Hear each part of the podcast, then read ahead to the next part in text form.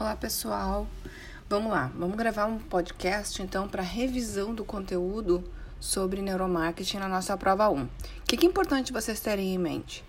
Primeiro, o nosso cérebro, como é que ele está dividido? É um cérebro único, tenham em mente isso, então assim, não vamos tratar ele como partes separadas, mas ele é formado pelo que? O lobo frontal, que recebe a maioria dos estímulos do nosso uh, ao redor, nosso entorno todo lobo temporal, a medula espinhal, o cerebelo, que é o pequeno cérebro que a gente chama, o lobo, o lobo occipital, que fica mais atrás da, da cabeça, assim, mais perto, um pouco acima da nuca. O cerebelo também fica um pouco acima da nuca, tá? O lobo parietal fica bem em cima, né? Cada uma dessas partes do nosso cérebro é responsável por alguma coisa. Pela receber os estímulos, por, pela visão, pelos movimentos. Isso tudo vai uh, depender de cada um que nós estamos, uh, como dizer assim, acionando, dependendo do estímulo que está chegando, certo? O cerebelo, que é esse pequeno cérebro, por exemplo, ele é responsável pela coordenação de movimentos. O tálamo, uh, centro de informação para o cérebro, né? O corpo caloso conecta informações hipotálamo, uh, hormônios sexuais, pressão sanguínea, amígdala. A amígdala é muito importante, até porque assim, é o mesmo nome da amígdala que a gente tem na garganta, mas ela tem funções bastante diferentes. Essa amígdala aqui, ela vai coordenar, né, o batimento cardíaco, além de nos dizer, nos dar aquele start, opa, uh, não vou adiante com isso que eu estou pensando. A amígdala nos dá a sensação, nos dá a a noção do que é correto e o que não é correto.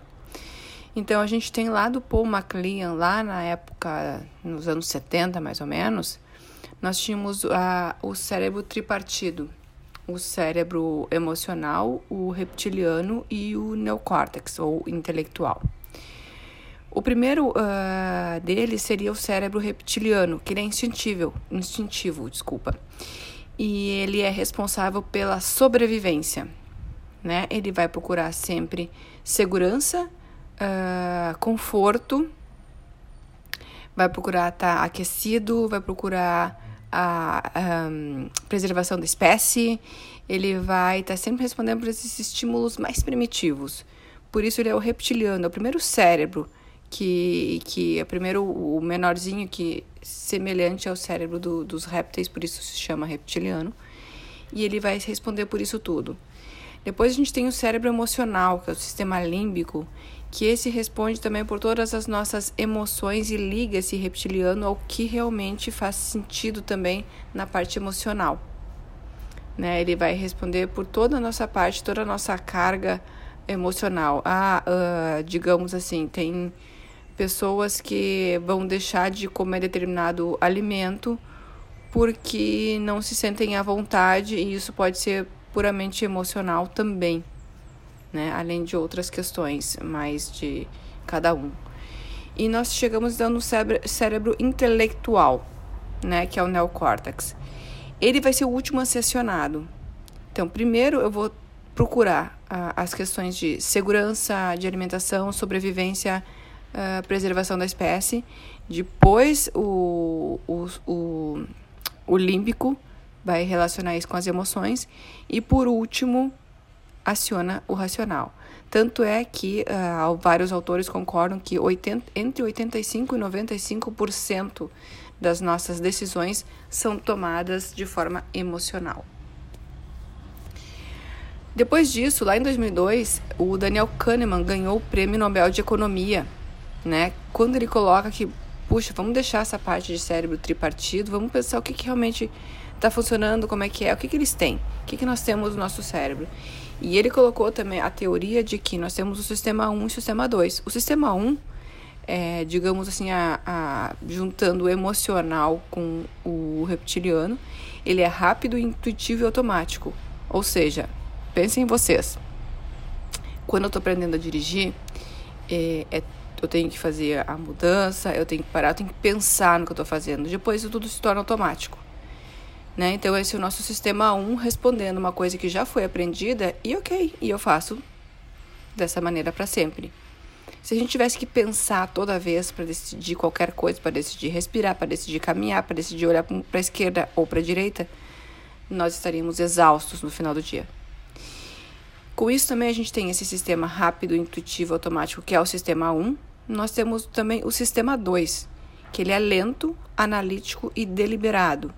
Ele então puxa mais o nosso lado racional, que vai analisar a situação para tomar uma decisão ele vai. Por que, que ele é lento? Não é porque ele é preguiçoso, mas ele analisa né, o que está acontecendo até tomar a decisão.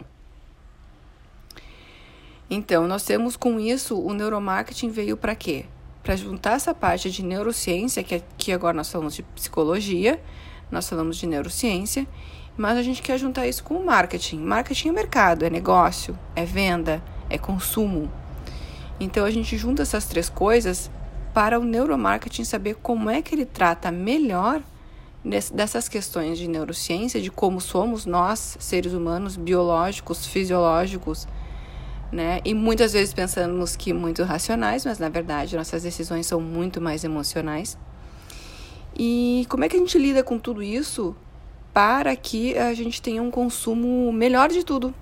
Para a gente possa oferecer produtos melhores, para que a gente possa atender de uma maneira mais assertiva o cliente e para que em meio a muitos, uh, muitas propagandas, muitos comerciais, muitos, muitas, muitas, muitas informações, o cérebro das pessoas vejam o nosso produto e não o dos outros e optem pelo nosso e não os dos outros, da concorrência.